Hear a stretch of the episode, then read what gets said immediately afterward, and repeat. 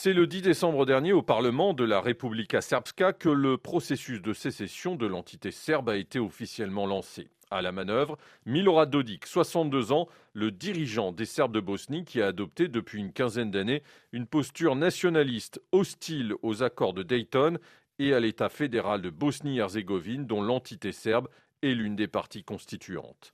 Un positionnement radical qui tranche avec ses débuts en politique beaucoup plus modérés, c'est ce que nous rappelle Loïc Trégourès, enseignant en sciences politiques à l'Institut catholique de Paris et spécialiste des Balkans. C'est effectivement quelqu'un qui, à la fin des années 90 et au début des années 2000, était vu par les Occidentaux comme quelqu'un sur lequel éventuellement on pouvait compter pour écarter les nationalistes serbes du pouvoir en Bosnie. Et dans un premier temps, c'est ce qu'il a fait. Enfin, dans des interviews de 1996-17, il, euh, il, disait que euh, Karadzic devait être envoyé à La Haye. Dans ces années-là, il n'avait pas de problème à reconnaître que ce qui s'était produit à Srebrenica était un génocide. Aujourd'hui, Milorad Dodik n'hésite pas, au contraire, à glorifier des auteurs de crimes de guerre condamnés par la justice internationale. Le dirigeant des Serbes de Bosnie a également mis tout son poids politique dans la balance pour faire avancer la cause sécessionniste.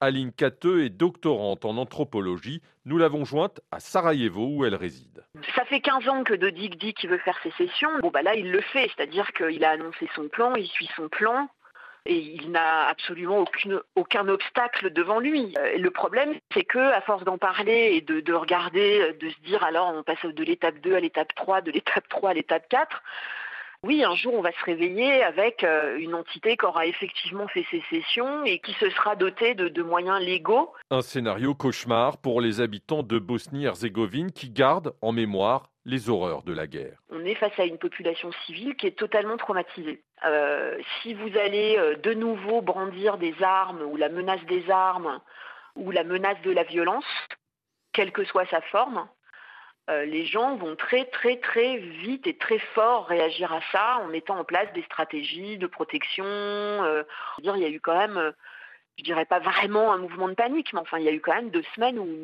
tout le monde était très très très nerveux quoi. Le processus de sécession lancé par Milorad Dodik ravive des souvenirs douloureux chez les musulmans et les croates, mais également parmi les habitants de l'entité serbe de Bosnie. D'ailleurs, selon Loïc Trégourès, ce projet de sécession ne recueille en réalité que très peu de soutien au sein de la population. Non pas qu'ils sont opposés à éventuellement une sécession, mais ils disent ceci va nous mener à la guerre et les gens n'en veulent pas. Ce qui se passe avec Milan Dodik, c'est que c'est quelqu'un qui se sent en danger sur le plan politique après les élections de l'année dernière, les élections municipales de l'année dernière, et donc il, joue son va-tout. Mais il n'y a pas de mouvement populaire derrière ça. Et vous n'avez pas dans les rues de Banja ou d'ailleurs des gens qui descendent dans la rue en disant bravo Milorad, euh, en avant la sécession. Sur la scène internationale, Milorad Dodik peut compter sur le soutien de la Serbie et de la Russie et, pour l'heure, sur la faiblesse des réactions du côté occidental.